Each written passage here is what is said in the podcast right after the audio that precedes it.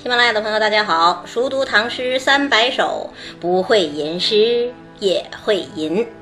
今天跟大家分享卢纶的《塞下曲》第二首：离岸草惊风，将军夜引弓。平明寻白羽，没在石棱中。《塞下曲》属于唐乐府，出自于汉乐府的《出塞入塞》。一般写军旅生活和边塞风光。唐朝写过塞下曲的诗人不少，最著名的有三位，一位是李白，写过塞下曲六首，都是五言律诗。我们最熟悉的应该是“五月天山雪，无花只有寒”那一首，还有呢就是“骏马似风飙，鸣鞭出渭桥”这两首。那还有一位是王昌龄，写过四首塞下曲。我们比较熟悉的是“蝉鸣空桑林，八月萧关道”那一首，以及“饮马渡秋水，水寒风似刀”那一首，也都是五言律诗。再有就是卢纶，也写过六首塞下曲，只不过他这六首不是五言律诗，而是五言绝句，里头也有两首最著名，一首是我们要讲的这个第二首。还有一首是《塞下曲》这一组诗中的第三首：“月黑雁飞高，单于夜遁逃。欲将轻骑逐，大雪满弓刀。”那既然三位诗人都写过《塞下曲》，我们为什么不选更加有名的李白或者王昌龄，一定要选卢纶呢？有三个理由。首先，李白和王昌龄都是盛唐诗人。大家本来关注就多，而卢纶呢是大历史才子之一，是中唐诗人，大家了解相对少，理应多说几句。第二，一般人都认为中唐诗作柔弱，但是卢纶这几首塞下曲呀，却写的是音调铿锵，骨气高昂，有盛唐风采，即使放在盛唐也算是好诗。第三。李白和王昌龄的塞下曲都是五言律诗，而卢纶的塞下曲却是五言绝句。我们之前也说过，五言绝句最不好写，为什么呢？一共就四句话，二十个字，按照古人的说法是离首即尾，离尾即首，刚开了头就到结尾，回旋余地小，很难写好。可是卢纶这六首诗。却写得精彩纷呈，真正做到了小而能大，促而能缓，值得好好品味。所以，我们不选李白，不选王昌龄，就选卢纶。那可能还有人会说了啊，既然塞下曲有六首，为什么不选别的，单选这一首呢？因为这一首是改写呀。我们上小学、初中的时候写作文都有改写课。啊，把记叙文改成议论文，或者把说明文改成记叙文等等。个人认为，没有哪一篇范文能比卢纶这首改写的更好。为什么这么讲啊？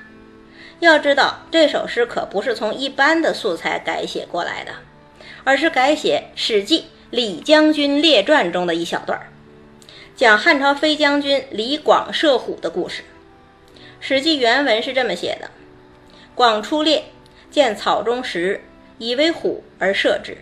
众石莫促，视之石也。因复更射之，终不能复入石矣。众所周知，《史记》的文字最见功力呀，既言简意赅，又栩栩如生，被鲁迅先生誉为史家之绝唱，无韵之离骚。能够把无韵之离骚改写成有韵之离骚，这个难度可想而知。但是卢纶做到了，怎么做的呢？看前两句：“离岸草惊风，将军夜引弓。”十个字，有时间、有地点、有人物、有事件，还有氛围。时间在哪？在第一句的“暗”字上，也在第二句的“夜”字上。这不是晨曦微露，更不是艳阳高照，而是天色已晚，四周一片漆黑。那地点在哪儿呢？在“林”字上。这个地方既不是肃穆的宫廷，也不是热闹的街巷，而是茂密的树林呐。山高林密，本身就给人幽暗之感，何况又是在暗沉沉的黑夜呢？那人物在哪儿啊？在“将军”这两个字上啊。月黑风高之夜，谁会出现在密林之中呢？不是赶路的客商，也不是醉醺醺的流浪汉，原来是外出打猎的将军正要回营。那事件又在哪儿呢？在“引弓”这两个字上。所谓引弓，就是开弓射箭呐。暗夜里密林中，将军为什么突然开弓射箭？因为。草惊风啊！想象一下，月黑之夜，将军在密林中穿行，忽然间一阵风来，草丛摇晃，露出一个模糊的影子，仿佛什么东西浮在那儿。这会是什么东西呀？第一个想到的当然是老虎啊！古代生态环境好，山林中往往有老虎。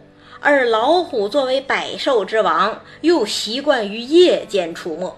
俗话说：“云从龙，虎从凤，林暗草惊风。”不正是老虎出现的信号吗？饶是身经百战的将军，也暗暗吃了一惊啊。可是将军毕竟是将军，无论何时都不会乱了方寸。吃惊归吃惊，只听“嗖”的一声。箭簇已经射向草丛，这就是林暗草惊风，将军夜引弓。短短十个字，要气氛有气氛，要故事有故事，是不是紧张激烈，虎虎生威，又如大片的开场镜头？写的真精彩。那回过头来再看《史记》原文是怎么写的呀？广出猎，见草中石。以为虎而射之。一比之下，就知道诗人改写的精妙之处了吧？原文之中并没有说明李广射虎的时间和地点，但是到了诗中，这两个因素就分外突出了。山高林密，月黑风高，草丛俯仰，一下子气氛就紧张起来，这才能诱发出将军的一箭呐。也才能凸显出将军的镇定和勇猛。那箭射出去了，接下来呢？看后两句：“平明寻白羽，没在石棱中。”等到第二天清晨，将军记挂着昨晚射出去的箭，也记挂着那只虎，又回到原地寻找，这才吃惊的发现，哪里有什么老虎啊？只是一块大石头卧在草丛之中，那剑呢？一支白羽箭，直插在巨石的棱角之中，不仅仅是箭头啊，而是整个剑身都深深地插了进去，外面只露出剑尾的羽毛。这两句诗，是不是跟前两句一样精彩呀？精彩在哪儿呢？第一，在平明。第二，在石冷。所谓平明，就是天亮嘛。如果说暗夜造成了神秘，进而造成了误会，那么平明就意味着清晰，也意味着揭晓。昨天夜里那幽暗阴森的环境，制造出太多的紧张感，也让将军放出了那一箭。那么天亮之后呢？一切都明媚起来。也清晰起来，谜底也随之揭晓。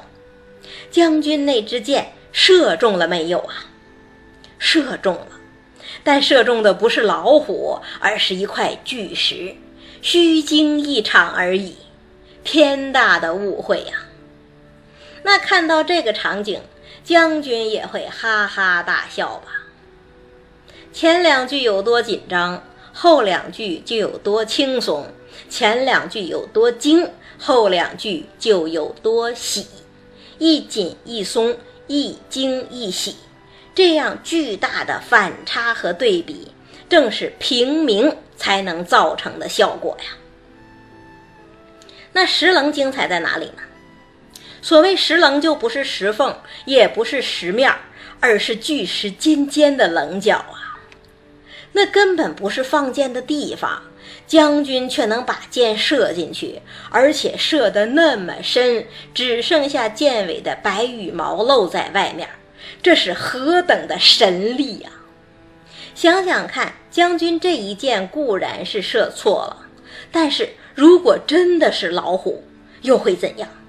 如果换成敌人，又会怎样呢？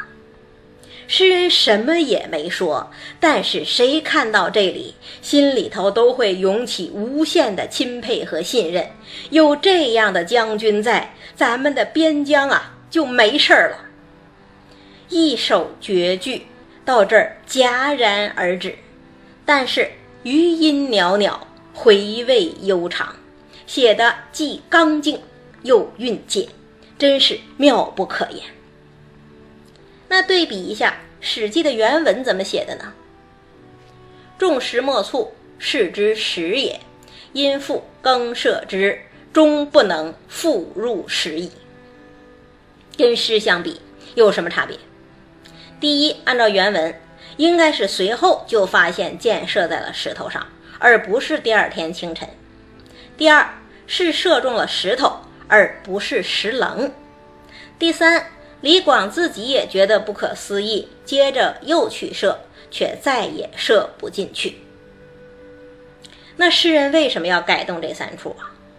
第一处和第二处好理解，无非是想增加这件事的戏剧性，让将军的形象更高大、更鲜明。那第三处为什么一定要删掉呢？因为这个事情对诗而言是无用信息啊。想想看，《史记》原文为什么会写这一笔？可能因为事实正是如此，也可能是在渲染这件事的不可思议，有如神助。那《塞下曲》为什么要删去这一笔呢？恰恰是想说，这不是不可思议的奇迹，而是将军的真本事。有真本事的将军，才是我们心目中的真将军呐。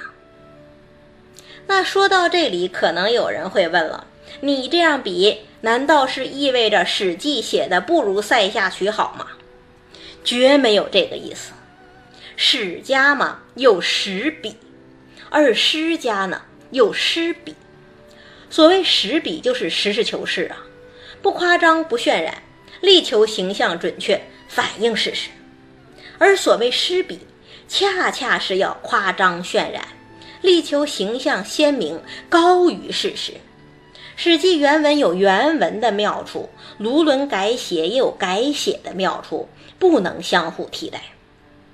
但是无论如何，作为改写，这首《塞下曲》还是相当精彩的。本来五言绝句只有二十个字，而原文却有三十三个字。改写嘛，照我们的想法，应该是做减法。可是你看，诗人并没有一味的减信息，而是有增有减，或者说该增则增，该减则减。这样一来，一位盘马弯弓、为国铸石的将军形象才能跃然纸上，栩栩如生。这就像郑板桥写的那副对联儿啊：“删繁就简三秋树，另一标新二月花。”卢纶号称大历十才子之首，从这首诗看来，真是明智实归。再读一遍：“连岸草惊风，将军夜引弓。平明寻白羽，没在石棱中。”